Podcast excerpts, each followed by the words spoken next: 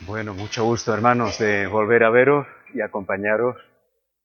Eh, siento, creo que hemos llegado un poquito justos de tiempo, pero estábamos en el plató de grabación de los huertos. Me han llevado al huerto. y bueno, pues bien, gracias a Dios también ha sido un buen tiempo y un gusto de poder hacer esa otra parte. Eh,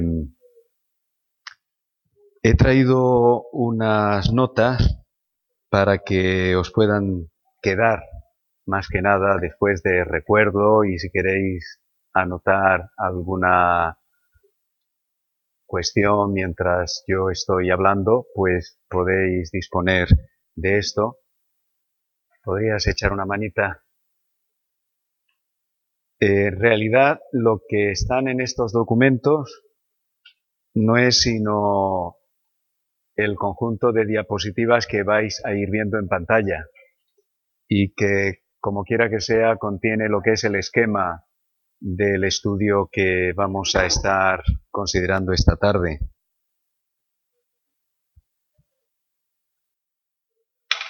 El tema que me habéis pedido tratar es el de la adoración de la Iglesia.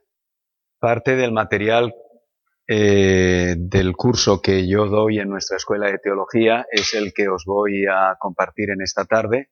Es una parte del material porque sería muy extenso tratar todo lo que concierne al material de la asignatura de eclesiología en este tema de la adoración de la Iglesia, pero creo que también espero adaptado a lo que entiendo, pues son los temas que principalmente os interesan que vayamos considerando.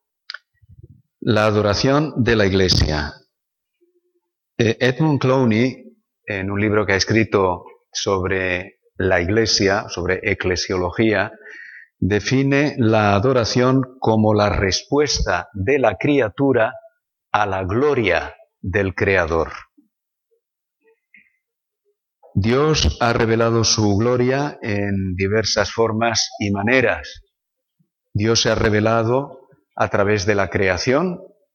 Tenemos textos como primordialmente el Salmo 19, los cielos cuentan la gloria de Dios y el firmamento anuncia la obra de sus manos. Dios se ha revelado y ha manifestado su grandeza a través del mundo que Él ha creado. Vemos su grandeza reflejada en la propia naturaleza, en el universo. Dios se ha manifestado por su palabra, la palabra escrita de Dios. Es lo que en teología se llama, por un lado, la revelación natural y por otra, la revelación especial. De una manera concreta, en palabras inspiradas por el Espíritu Santo, tenemos las Sagradas Escrituras. El mismo Salmo 19, en la segunda parte, hace alusión a la grandeza, a la gloria que vemos de Dios reflejada en su palabra. Cuando uno lee las escrituras y ve la perfección del mandamiento divino, la sabiduría del consejo de Dios, ahí vemos su grandeza. Cuando vivimos esa palabra y vemos el efecto transformador que esa palabra tiene, esto nos hace ver cuán grande es el Señor. Dios también se reveló en determinados momentos de la historia de una manera muy concreta a través de su presencia real y manifiesta. Hay en el libro de los textos de los salmos eh, expresiones de cómo David y otros salmistas vivieron de una manera muy vital la presencia de Dios en sus vidas. Tenemos la experiencia también en Primera de Reyes capítulo 19 de profetas de Dios que experimentaron realmente de una manera muy directa y vivencial la grandeza y la gloria de Dios. O qué diremos de los apóstoles o de las visiones que, por ejemplo, Juan tuvo en el Apocalipsis. Es verdad que son casos excepcionales y particulares, yo no me atrevería a pedir al Señor que me dé revelaciones como al apóstol Juan o que tenga experiencias similares al profeta Elías, pero sí que en alguna medida y creo que todo verdadero cristiano puede también decir que hemos experimentado la presencia del Señor, no oyendo literalmente su voz, no quizás pues viéndole o una manifestación del tipo que se daban en el Antiguo, en el Nuevo Testamento, pero sí que podemos hablar también que hay momentos particulares de la vida cuando quizás en una circunstancia muy difícil hemos experimentado la cercanía de la presencia de Dios, su voz consoladora, la obra del Espíritu Santo en nuestra vida. Estos son manifestaciones de esa presencia de Dios a nuestro lado, donde también, de una manera vivencial, hemos experimentado al menos algo de su gloria. El apóstol Juan, perdón, el apóstol Pablo, cuando escribe a los Corintios, dice que somos transformados de gloria en gloria, es decir, de un nivel y de un estado de la experiencia de la gloria y la grandeza de Dios en uno aún mayor, incluso cuando es en medio del sufrimiento, como fue el caso del apóstol Pablo por proclamar y vivir el Evangelio. Entonces, dicho de manera resumida, creo que ellos tuvieron, por los ministerios que Dios les dio, de apostolados, de profetas, en algunos casos de reyes, una experiencia particularmente intensa, pero no podemos dudar que todo cristiano verdadero tiene el Espíritu de Dios en su vida y se deja notar. Y a veces en circunstancias especiales. Y Dios también se puede manifestar y lo hace de manera especial cuando su pueblo está reunido. No es cierto que hay cultos en los que uno es particularmente bendecido y decimos hemos experimentado en verdad la presencia del Señor. No que el Señor estuviera ausente en otras ocasiones, porque donde están dos o tres congregados en su nombre, allí está el Señor en medio de nosotros. Pero es cierto que esa experiencia de la presencia del Señor puede ser particularmente intensa. Dios lo ha hecho a lo largo de la historia y lo hace en el presente. Y también Dios, y de una manera sublime, especial y la más grande de todas, ha manifestado su gloria en la persona de Jesucristo. El apóstol Juan, pues así nos lo declara en el Evangelio de Juan capítulo 1, versículo 14, cuando él dice, y nosotros vimos su gloria, gloria como del unigénito del Padre, lleno de gracia y de verdad. O dicho en otras palabras, donde hemos visto manifestada la grandeza, la gloria de Dios, ha sido en la gracia, en la misericordia de Jesucristo y en la verdad que Él nos ha transmitido. La gracia y la verdad, la misericordia y la verdad, la misericordia y la fidelidad de Dios. Esta pareja, que aparece muchas veces en el Antiguo Testamento, juntas, es de hecho una gran lección, porque ese Dios de misericordia y de verdad del Antiguo Testamento, verdad en el sentido de que Dios es fiel y absolutamente digno de confianza, porque lo que Él dice se cumple. Dios es misericordioso y Dios es fiel. Grande es su fidelidad, declama, declara el profeta. Este binomio, estas dos cosas juntas, el amor y la verdad de Dios, se reflejan de manera única y perfecta en la persona de Jesucristo.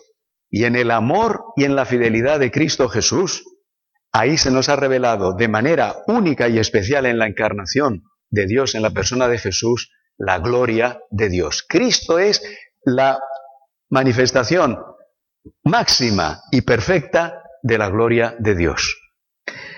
Y no solamente en lo que Él fue, sino en todo lo que es su obra de redención. Ya en el Antiguo Testamento Dios manifestó su grandeza y su gloria redimiendo a Israel de la esclavitud de Egipto. Y ahí vemos, por ejemplo, en el libro del Éxodo, capítulo 15, cuando se exalta a Dios después de haber sido liberados del cruce del Mar Rojo. Pero si vamos en el Nuevo Testamento a Efesios capítulo 1, el apóstol Pablo en una visión excelsa y maravillosa nos descubre el plan eterno de Dios, que desde la eternidad Él planeó para salvación de todo aquel que cree en Cristo Jesús y es un plan que Él sigue trabajando y que llevará hasta la eternidad. Entonces Él nos descubre este plan supremo de salvación que va desde la eternidad en los planes de Dios y que Él cumplirá en la eternidad sin fin. Bueno, todo esto es para decir que Dios se ha manifestado y nos ha revelado de estas formas diferentes su gloria, su grandeza. Y la adoración es esencialmente nuestra respuesta como criaturas a la gloria del Creador. En la medida en la que nosotros somos conscientes, vemos, experimentamos la gloria de Dios, respondemos en adoración. La adoración no es algo eh, que se pueda, vamos a decir, manipular. Cuando estamos en un culto, aquellos que tienen a su cargo la dirección de la alabanza y otras partes del culto, de lo que se trata es que nos ayuden y nos conduzcan a ver, a experimentar la gloria de Dios. Y por lo tanto, no se trata de ninguna manera, vamos a decir, de que a través de determinadas técnicas se pueda eh, despertar, por decirlo así, el sentimiento de aquellos congregados. La adoración es la respuesta nuestra a la gloria y a la vivencia de la gloria de Dios. No hay otra respuesta posible cuando en nuestra vida experimentamos la grandeza de Dios. Y diría yo que el nivel de nuestra adoración, si le podemos llamar de alguna forma, va en proporción directa a la experiencia de esa gloria de Dios. Bien, vamos a entrar entonces en considerar varios puntos, varios aspectos de la adoración. Deciros, supongo que os lo habrá dicho Rubén, si no yo lo digo, vamos a tener dos partes con un pequeño descanso entre medias y también espero, voy a procurar de dejaros tiempo para que vosotros podáis hacer preguntas, hacer alguna aportación. Entonces, una primera parte ahora con exposición y después coloquio, descansamos un poquito y después exposición y coloquio. Y creo que debemos acabar sobre las ocho. ¿Me dijiste, Rubén? Ocho y media. ¿Sí? Muy bien, pues vamos a intentarlo. Eh, primero que quisiera que consideráramos es el concepto de adoración en la vida personal. En las escrituras encontramos básicamente dos palabras relacionadas con la adoración o dos palabras que se usan para hablar de la adoración. Una es la palabra liturgia o en el griego liturgia, de donde viene el término en castellano liturgia y otra es la palabra latría. De ahí derivan, por ejemplo, idolatría, que quiere decir la adoración de dioses, o egolatría, que es la adoración del ego, de uno mismo, u otras latrías que usamos también, ¿no? Entonces, estos dos términos, es importante que entendamos en qué sentido se usan en las escrituras, porque esto nos ayudará a captar qué es adorar a Dios. El término liturgia es un término que se utiliza sobre todo en el Antiguo Testamento. Ahora, debo aclarar, el Antiguo Testamento fue escrito en hebreo, pero hay una traducción, la más conocida, al griego del Antiguo Testamento, que se llama la Septuaginta. Se llama así porque fue un equipo de 72 eminentes que hicieron esta traducción y Septuaginta pues viene de 70. ¿eh? Simplemente una aclaración curiosa de por qué se llama así. Pero es la versión griega del Antiguo Testamento. Bien, pues en esa versión hay un buen número de ocasiones en las que aparece la palabra liturgia o liturguía. ¿Y qué es lo que quiere decir? Pues eh, en aquellos tiempos el liturgos, la persona a la que se llamaba un liturgos, era un funcionario público. O sea, si hoy hablamos de los funcionarios, pues los funcionarios en aquellos tiempos eran los liturgos, por decirlo así, ¿de acuerdo? Eran los que servían al pueblo. La palabra liturgia quiere decir servicio. Servicio. Y el liturgos, pues, es un servidor del pueblo. Pero de ese uso en la sociedad de aquellos tiempos se pasó a aplicarlo a los sacerdotes del Antiguo Testamento. los sacerdotes del Antiguo Testamento, eran liturgos, porque ofrecían un servicio religioso a favor del pueblo. Eran los que ofrecían los sacrificios en el templo de Jerusalén. Entonces, ese servicio religioso de los sacrificios y de otros eh, deberes que les correspondían a los sacerdotes era lo que se llamaba la liturgia, pero era un servicio ofrecido en nombre de Dios y en un sentido para Dios, pero para el pueblo de Dios. Los servidores del pueblo eran estos liturgos. Bien, esa palabra después es usada en el Nuevo Testamento y aquí vamos porque es interesante cómo aparece esa palabra usada en el Nuevo Testamento. Aparece fundamentalmente en las epístolas, en algunas del apóstol Pablo, y aparece también en la epístola a los hebreos, y sobre todo en la epístola a los hebreos. Tiene su razón de ser, porque la epístola a los hebreos lo que hace es mostrarnos cómo el Antiguo Testamento se aplica en el Nuevo.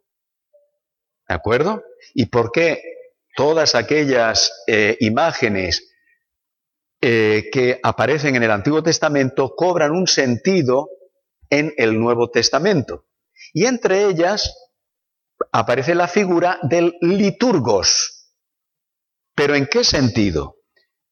En el de aplicar esta palabra de una manera especial y única a Jesucristo, porque Él es el liturgos por excelencia, Él es el servidor por excelencia, Él es el que ha ofrecido el mayor y excelente servicio religioso, por decirlo así, a favor nuestro, que no ha sido ofreciendo un sacrificio de un animal, sino ofreciéndose a sí mismo. Cristo se dio por nosotros.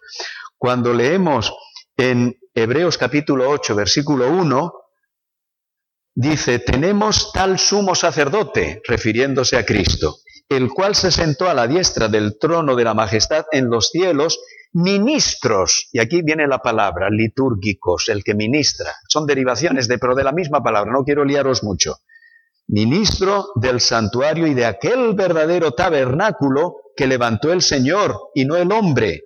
Pasando al versículo 6 de Hebreos 8, dice, pero ahora tanto mejor liturgia es el suyo. Dice en Reina Valera, pero ahora tanto mejor ministerio es el suyo. ¿Sí? O, dicho en definitiva, Cristo se ofreció a sí mismo por nosotros, en servicio con su propia vida. Y esta era la liturgia con mayúsculas, ¿sí? El servicio a Dios. Ahora es interesante cómo esta palabra el apóstol Pablo la va a aplicar a sí mismo.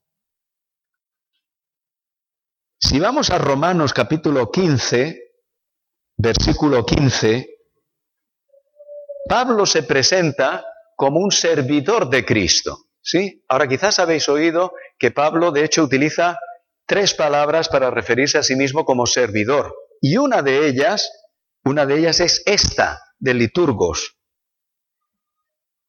en la que él hace como una comparación, como el sacerdote del Antiguo Testamento, pero ya no es el mismo servicio, ya no es aquel tipo de liturgia del Antiguo Testamento, ¿sí? ¿Cuál es la liturgia que ahora Pablo dice él ofrece? Pues mirad, dice en el Romanos 15:15, 15, mas os he escrito, hermanos, en parte con atrevimiento, como para haceros recordar por la gracia de Dios que me es dada, para ser ministro de Jesucristo, y aquí usa la palabra, un liturgos de Jesucristo a los gentiles, ministrando el Evangelio de Dios para que los gentiles le sean ofrenda agradable, santificada por el Espíritu Santo. Y aquí hemos llegado, después de un poco de rodeo, donde quiero que lleguéis. Pablo se llama a sí mismo un liturgos en el sentido de que él no está ofreciendo, claro, sacrificios de animales al estilo del Antiguo Testamento. Él lo que está haciendo es predicando el Evangelio. Y al predicar el Evangelio hay gente que se convierte y esa conversión a Cristo es una ofrenda agradable a Dios. Gente ofrecida a Dios que se ha convertido a Jesucristo. Y dice, ese es mi servicio. al Evangelio. Esa es mi forma de ofrecer culto a Dios, o una forma importante. El sacerdote del Antiguo Testamento ofrecía culto y adoración a Dios en nombre del pueblo, sacrificando animales. Yo soy un sacerdote del nuevo pacto, ¿sí? Y lo que yo ofrezco es la vida de la gente que se convierte a través de la predicación del Evangelio. Esa es la ofrenda a Dios. La vida de todos aquellos que creen en el sacrificio único del gran liturgos, que es Jesucristo, del gran sumo sacerdote.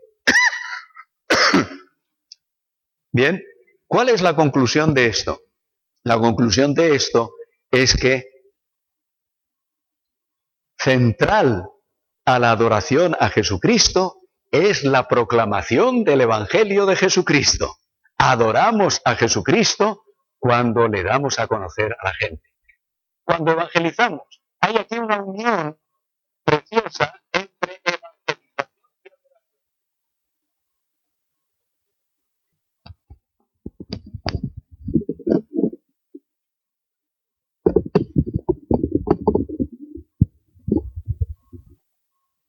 Muchas gracias. La palabra estalatría, que se traduce como adorar en el Antiguo Testamento, es una palabra que viene, es su equivalente en el hebreo, en el original del Antiguo Testamento, de una raíz que es la misma que esclavo. ¿De acuerdo? Y por eso en algunos textos del Antiguo Testamento, como por ejemplo en Deuteronomio capítulo 10 versículo 12 y Éxodo capítulo 3 versículo 17, se traduce, muchas gracias, como servir a Dios. Servir en el sentido de una entrega plena, porque Dios es el amo y Señor y nosotros somos sus esclavos.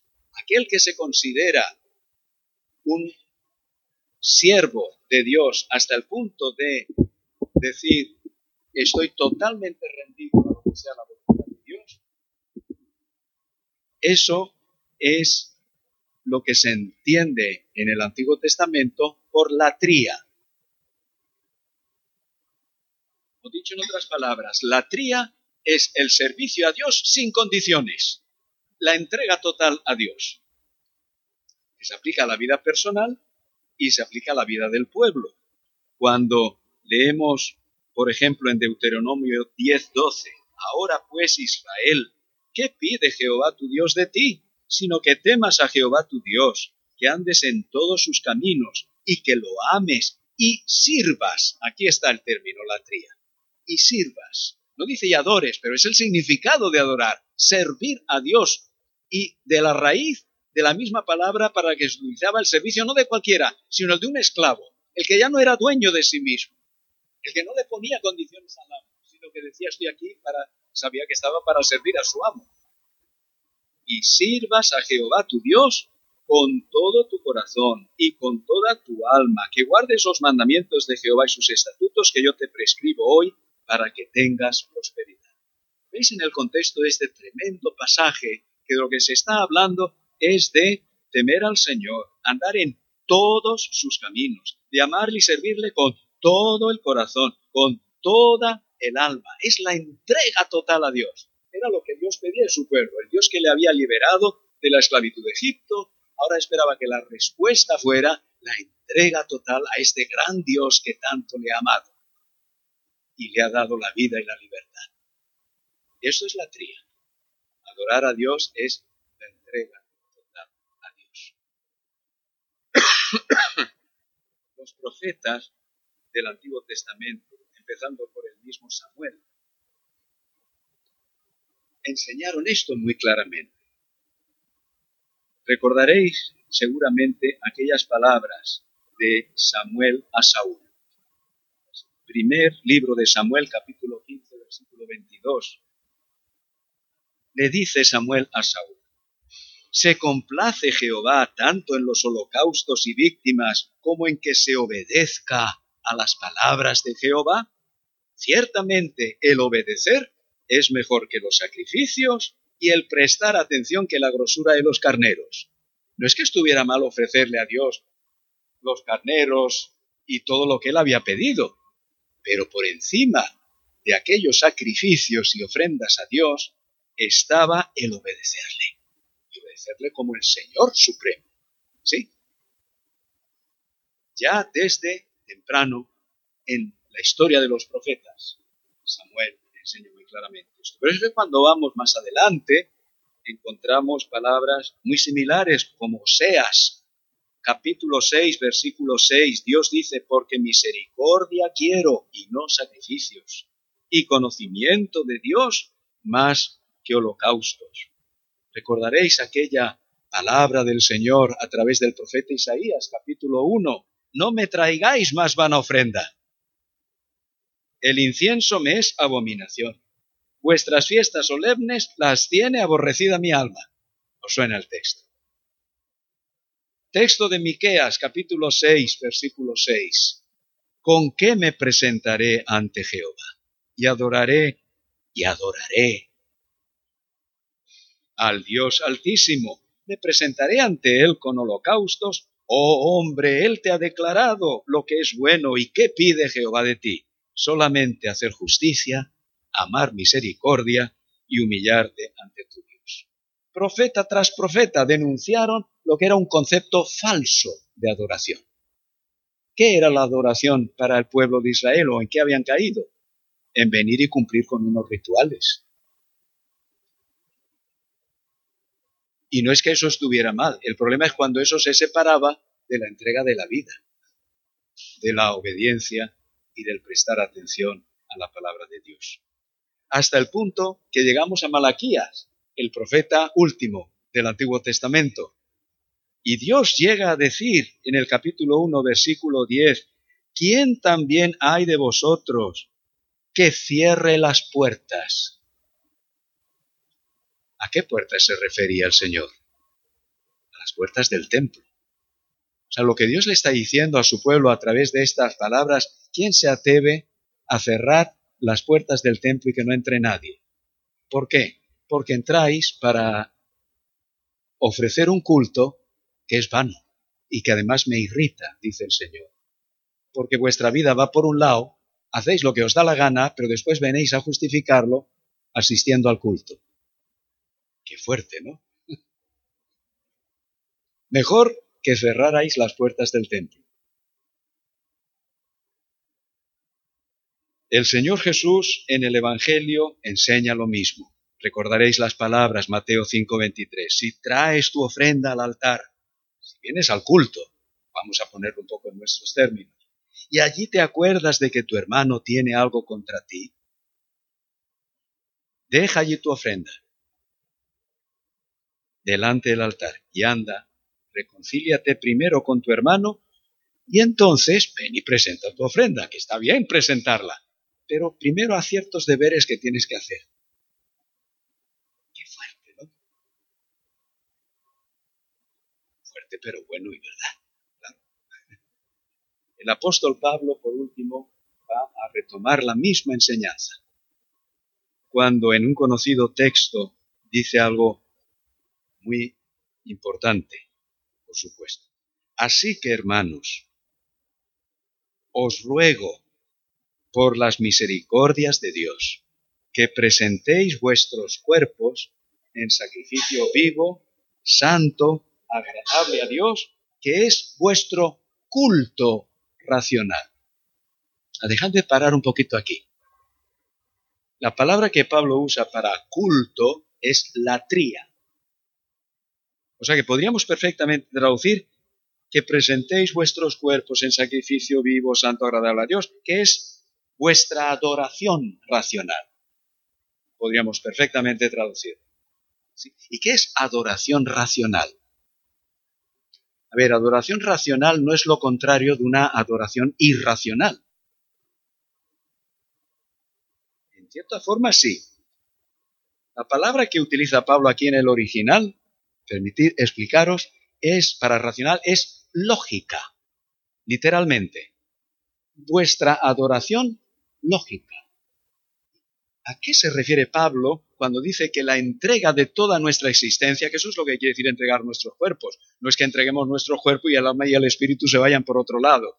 Usa la palabra cuerpo aquí para hablar de lo que es el día a día, el tú a tú, la relación con la gente y la manera en la que vivimos. ¿Sí?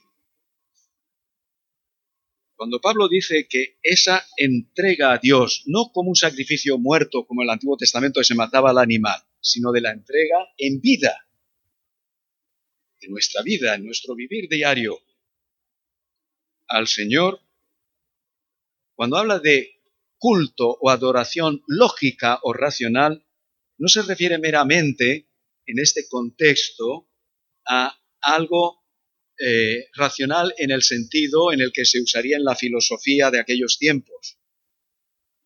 Es decir, que todo esté calculado racionalmente y de manera fría. Se está refiriendo a aquello que es coherente, que es lógico con respecto a lo revelado en el Evangelio, que va en línea con lo que la palabra de Dios nos revela. Es decir, ofrecer vuestra vida y vuestra existencia a Dios, porque esto es lo lógico según la enseñanza de la palabra de Dios. Lo han enseñado los profetas desde el principio. Lo ha enseñado Jesucristo. Lo que es coherente y lógico con la lógica de la Biblia es que la adoración da a la vida. Lo que no es coherente ni lógico para Dios es que ofrezcamos un culto a Él y nuestra vida vaya por su camino, el que nos da la gana. Eso es incoherente, eso no es lógico en la lógica divina, ¿entendéis?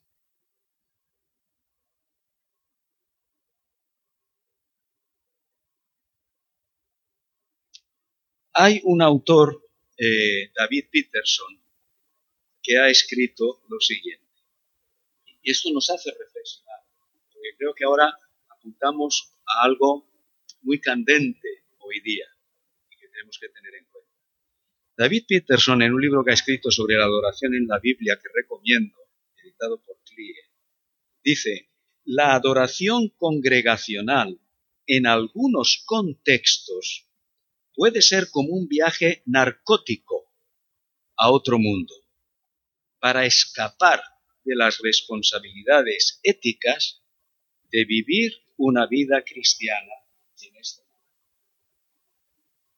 o sea, lo que está diciendo aquí Peterson es que puede ocurrir que convirtamos el culto en una especie de escapatoria. Una especie de escapatoria donde por un momento yo me evado de lo que es mi vida, mis problemas y hasta mi forma de vivir. Y cumplo con Dios desde mi perspectiva, porque estoy en el culto y estoy cantando y me siento a gusto y me siento bien, pero no confronto lo que está ocurriendo en mi vida, en mi relación con mi esposo, mi esposa, con mis hijos, en mi trabajo. ahí hago lo que me da la gana en realidad, ¿no? Entonces hago como una separación entre mi vida y el culto, que es, cuando habla de viaje narcótico, que es muy fuerte, está diciendo es una especie de droga por la que me vado de la realidad. La verdad es que los profetas apuntaron ahí, están despertando al pueblo, están zarandeándole para decirle, oye, no os dais cuenta, esto no es ofrecer culto a Dios, esto no es adorar a Dios. Vosotros pensáis que estáis adorando a Dios, pero estáis viviendo como os da la gana. No, no, hay que empezar por la vida. La latría, la adoración a Dios, es el servir a Dios como el Señor de todo. Y yo, su esclavo, de un buen Señor.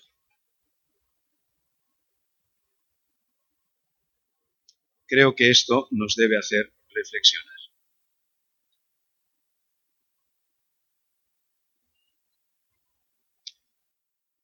Vamos a la segunda parte y después haremos el descanso. De modo que adoración en la vida personal, entendida como servicio y como entrega total a Dios. Liturgia, en este sentido, no en el que se utiliza, pues, por ejemplo, en la Iglesia Católica o en otros contextos. No se trata Hoy día se habla de la palabra liturgia para hablar del formato de un culto, pero en realidad en las escrituras se está hablando del servicio a Dios y la tría, entrega plena a Dios. Segundo lugar, adoración en espíritu y en verdad. Aquí vamos a un texto bien conocido del Nuevo Testamento que son las palabras de Jesús en su conversación con la mujer samaritana. Mas la hora viene, dice Juan 4:23, y ahora es cuando los verdaderos adoradores adorarán al Padre en espíritu y en verdad, porque también el Padre, tales, perdón, adoradores, busca que le adore. Dios es espíritu, y los que le adoran en espíritu y en verdad, es necesario que adoren. Imagino que recordaréis el cuadro del encuentro de Jesús con esta mujer samaritana. Los samaritanos insistían mucho en que el auténtico lugar de adoración a Dios era el monte Jericim, que tenía su historia y que ellos entendían que era desde allí, desde donde se debía adorar a Dios.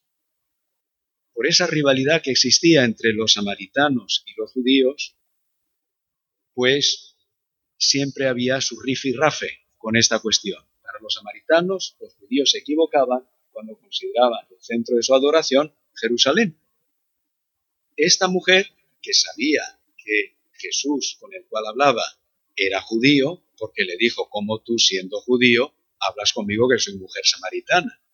Había algo en el hablar y en el aspecto quizás físico de Jesús que esta mujer pues supo que Jesús era judío. Y entonces le planteó a Jesús esta cuestión, creo yo que en parte para evadir lo que el Señor le estaba planteando eh, y cómo Jesús iba a ir a hablarle al corazón de la mujer samaritana en su propia situación en la que ella vivía. Recordáis que era una mujer pues que había tenido pues eh, bastantes maridos, que el Señor después le pregunta, ¿no? Eh, y le dice que traiga a su marido y le dice lo que le dice. Entonces, Jesús le responde con esta palabra para hacerle ver que con él, con Cristo, se había iniciado una nueva etapa en la historia de la adoración. Él suponía el inicio de la realidad de un nuevo pacto entre Dios y los hombres y con esto cambiaba, cambiaba el concepto de adoración y la manera de llevarla a cabo. Porque Cristo mismo pasaría a ser el centro de la adoración del pueblo de Dios, una adoración cristocéntrica. La mujer plantea si es en el monte Jericim o si es en Jerusalén. Y Jesús le dice, ni en el monte Jericim, ni en Jerusalén, sino en el Espíritu y en la verdad. Ahora, cuando usamos esa preposición, pues cuando es un tema geográfico podemos entender si es aquí o allá. Pero Jesús le cambia, ya no habla de ubicación geográfica, de sitio, sino dónde ubicarse espiritualmente.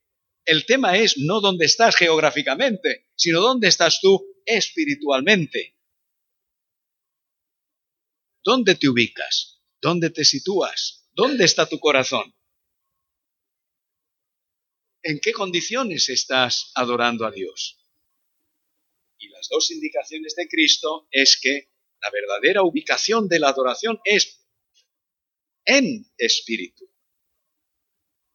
La mayoría de los comentaristas están de acuerdo que aquí se refiere al Espíritu Santo. Sí, en el espíritu humano, pero sobre todo y ante todo en la comunión de nuestro espíritu con el Espíritu de Dios. Es decir, la nueva adoración del pueblo de Dios tiene lugar, tiene lugar por medio de la comunión con el Espíritu de Dios. Es lo que el Espíritu de Dios puede hacer en la vida de una persona, transformándola y habitando en su corazón, que es posible la verdadera adoración. Eso es lo que significa adoración en espíritu. No quiere decir una adoración en éxtasis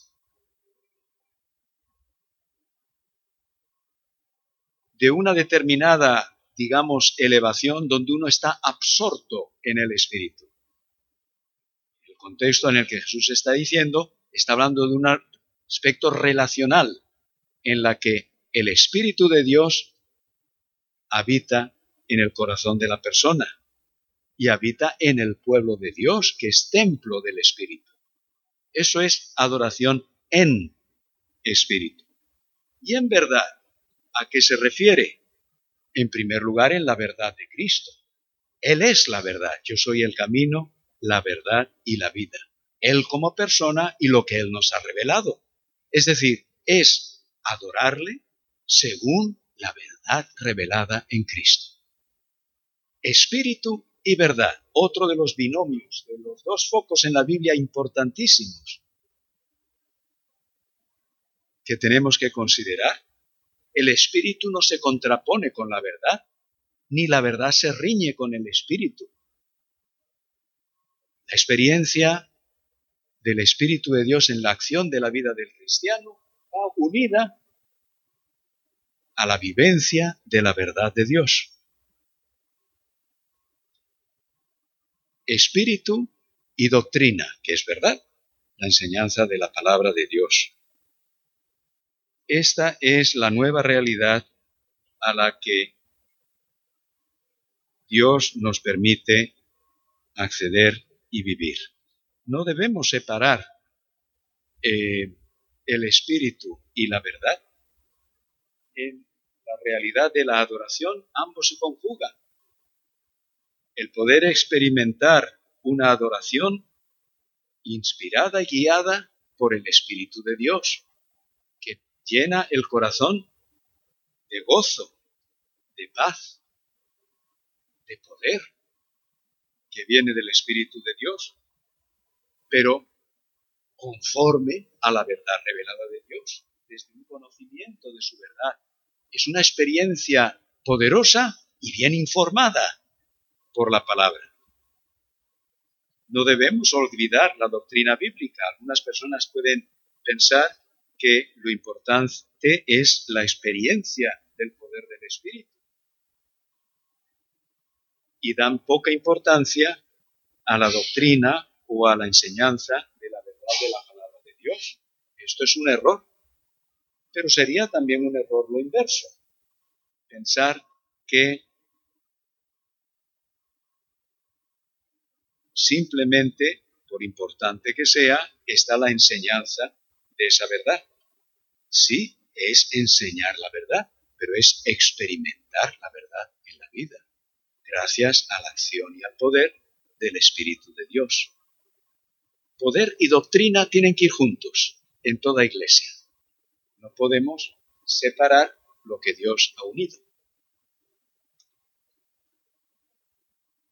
La verdadera adoración, pues, es en espíritu y en verdad la obra de Cristo marcaría un antes y un después, porque Cristo nos ha revelado en su totalidad y perfección la verdad de Dios, aunque nuestro conocimiento de dicha verdad es y será limitado hasta que estemos en el cielo, pero con Él hemos tenido la plena revelación de la verdad de Dios. Y gracias a Él, el Espíritu de Dios no está solo en unas personas escogidas del pueblo, por muy importantes que sean las responsabilidades que tienen, sino que habita en todos y cada uno del pueblo de Dios. Y por lo tanto podemos experimentar y debemos experimentar la adoración a Dios en espíritu y en verdad. Bien, estos son los dos primeros principios que yo quería compartir con vosotros en esta tarde. Eh, después pasaremos a hablar de la alabanza y hablaremos también más adelante acerca de varios aspectos del culto en la iglesia. Pero me gustaría hacer un pequeño alto en el camino y quizás hay algún comentario, alguna pregunta que queréis hacer.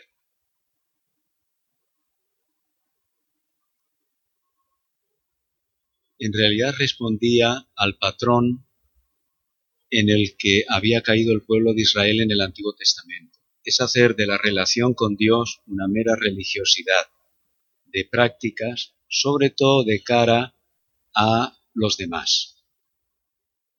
Esta es siempre la tendencia humana. El fariseísmo representa eh, esa tendencia que todo ser humano, yo creo, lleva en su interior. de hacer de la religión una práctica para ser vista por los hombres, que diría el Señor Jesús. Pero esa tentación la tenemos todos, absolutamente todos. Estoy convencido que esto es algo con lo que tenemos que luchar en la vida, porque muy fácilmente es una religiosidad, se convierte en una pantalla, incluso para tapar cosas en la vida que nos están haciendo daño.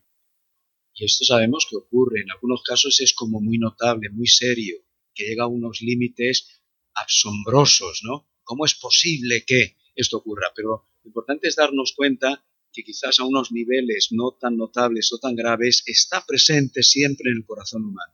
Tenemos conscientemente que luchar contra esa religiosidad de pantalla y recordar los principios básicos de la adoración. En línea con esto, yo he visto en más de una iglesia eh, las tensiones que se generan, por ejemplo, con el estilo de alabanza de la iglesia. No digo que eso no tiene importancia, eso tiene su lugar y vamos a hablar después de ello. ¿eh? El problema es cuando esos debates tienen lugar de una manera que está ignorando el concepto claro y profundo de adoración en la Biblia. Porque si con la misma pasión con la que debatimos los estilos de culto y de alabanza, debatiéramos la importancia que tiene la manera que yo vivo de lunes a sábado, otro gallo cantaría. Deformamos, digamos, el centro y el foco de atención. Insisto, no es que el otro no tenga importancia, ¿eh? tiene la suya, tiene su lugar. El problema es cuando deformamos el debate y nos centramos tanto en la forma y en el estilo que olvidamos el fondo de la cuestión. Y el fondo de la cuestión es qué entendemos realmente por lo que es adorar a Dios. Y puede ocurrir, por ejemplo, esto lo he vivido yo, ¿eh? como pastor, que haya un sector de la iglesia que critican a fulanito de tal porque es de tal estilo, ¿eh? el que sea, sea uno más entusiasta o sea uno más clásico y aparentemente más frío. Y resulta que en ambos campos, la verdad es que puedes tener hermanos consagrados a Dios, que verdaderamente aman al Señor, incluso algunos de los que menos jaleo arman, son los que, digo yo, a veces más sirven. Entonces, diría que en esta cuestión lo que nos debe llevar es una reflexión profunda. profunda. Indudablemente tiene una importancia para todos. Ahora, yo digo que en la práctica habitual ya en nuestros cultos de tener un grupo de hermanos que dirigen la alabanza, particularmente ellos deben ser conscientes de la tremenda responsabilidad que recae sobre ellos. Tremendísima responsabilidad, porque si yo estoy dirigiendo al pueblo de Dios en la adoración y en la alabanza a Él, he de recordar siempre que la manera en la que yo motivo y doy gloria a Dios es a través de la vida, de mi vida personal, de lo que denota mi vida de entrega eh, indudablemente ninguno somos perfectos. Lo que sí sería muy injusto es pedirle a los que componen el grupo de alabanza también un nivel de vida que a lo mejor nosotros no lo llevamos. La demanda es para todos, la adoración al pueblo de Dios es para todos, pero digo, como en cualquier ministerio, vamos a decir, el que está al frente, tiene una responsabilidad especial. Si yo enseño la palabra, tengo más responsabilidad ante Dios, creo yo, que el que no la enseña. Entonces yo también me tengo que cuidar. Y soy humano y tengo mis fallos. Desde luego, nada de perfección, por supuesto. Es el sentido de responsabilidad.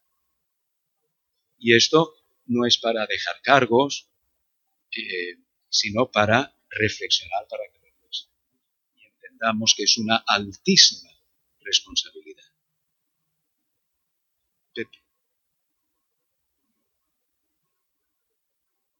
Eh, Dios, voy a matizar esto. Dios es glorioso, quiere decir, Él es grandioso. La palabra gloria, kabot, en el hebreo, quiere decir peso, peso. Una persona de peso es una persona que tenía gloria. Sabéis que en nuestro lenguaje coloquial, lo digo para que un poquito la comparación con el hebreo, decimos, este es una, esto es un gordo, es una persona gorda. Cuando hablamos de, por lo menos en Málaga se usaba en ese sentido, cuando hablas de un gordo no te referías físicamente, te referías de una persona de peso, una persona que tenía a lo mejor un puesto importante, y decimos, esto es un gordo. Con mucha influencia. ¿Se usa también en ese sentido? Sí. ¿Un pez gordo? Sí. Esa quizás eh, lo del pez gordo, ¿no? bueno, eh, hay un cierto paralelismo con el significado de la palabra gloria en el hebreo, porque Dios, gloria, quería decir peso, una persona de peso, ¿sí? Dios era glorioso en el sentido de que Él era el ser más pesado de mayor importancia, ¿de acuerdo? De mayor influencia, eso es.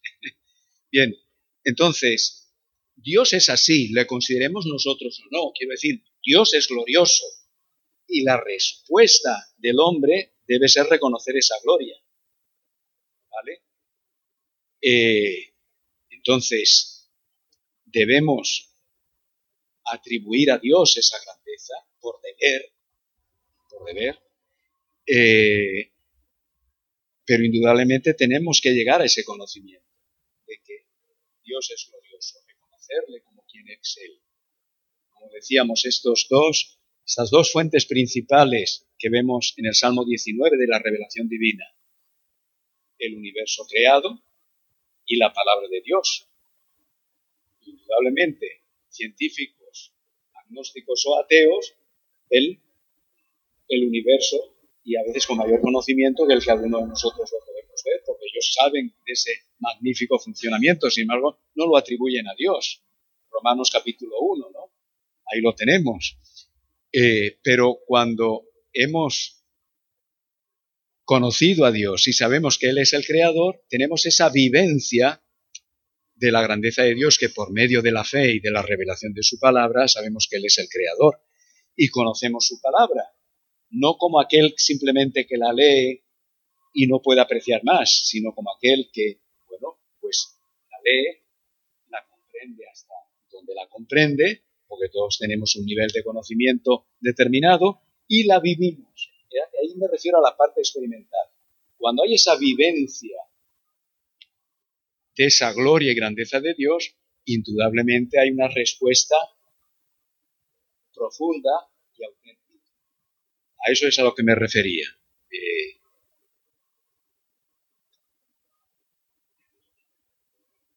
sí. Soy cristiano evangélico, vinculado con lo que fue la reforma protestante, pero ante todo y sobre todo soy cristiano, hijo de Dios por la fe en Jesús. O sea, yo creo que uno, cuando se le pregunta qué religión tenemos, pues a ver, tampoco vamos a negar de que dentro del cristianismo, pues hay eh, no somos budistas. vale la pena explicarle a la gente, mira, yo ni soy budista, ni soy musulmán, yo soy cristiano. ahora, ¿el cristianismo es una religión?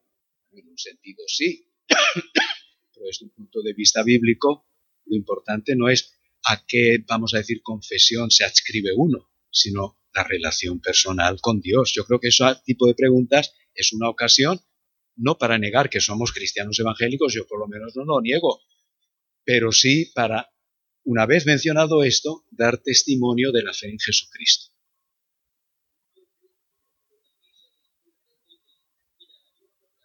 La otra, porque tú asistes, tú te consideras evangélico, si yo te digo, ¿tú eres evangélico, Tomás?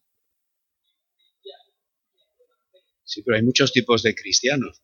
¿Tú, ¿Tú eres católico? No, ¿tú eres ortodoxo? No, no, sí, sí, bien, bien.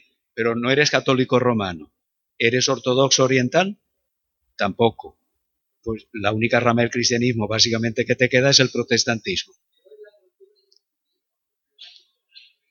Sí, sí. No, yo, yo te quiero entender, pero quiero decir que tampoco, a donde yo voy, es que no tenemos que ocultar que dentro de lo que es el mundo cristiano, así en general, pues uno se identifica con lo que fue la reforma protestante, que creemos que engarza de la mejor manera posible con el cristianismo primitivo.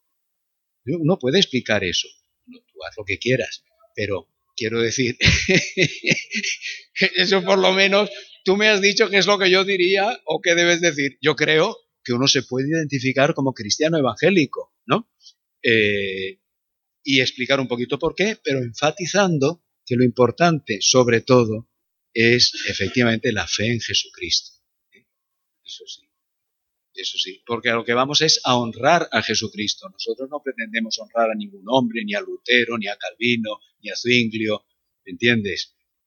Ahí es donde entra el elemento de honrar a Dios a través justamente de compartir el Evangelio. Cuando compartimos la persona de Jesucristo, damos testimonio del Evangelio, es una forma de adorar a Dios.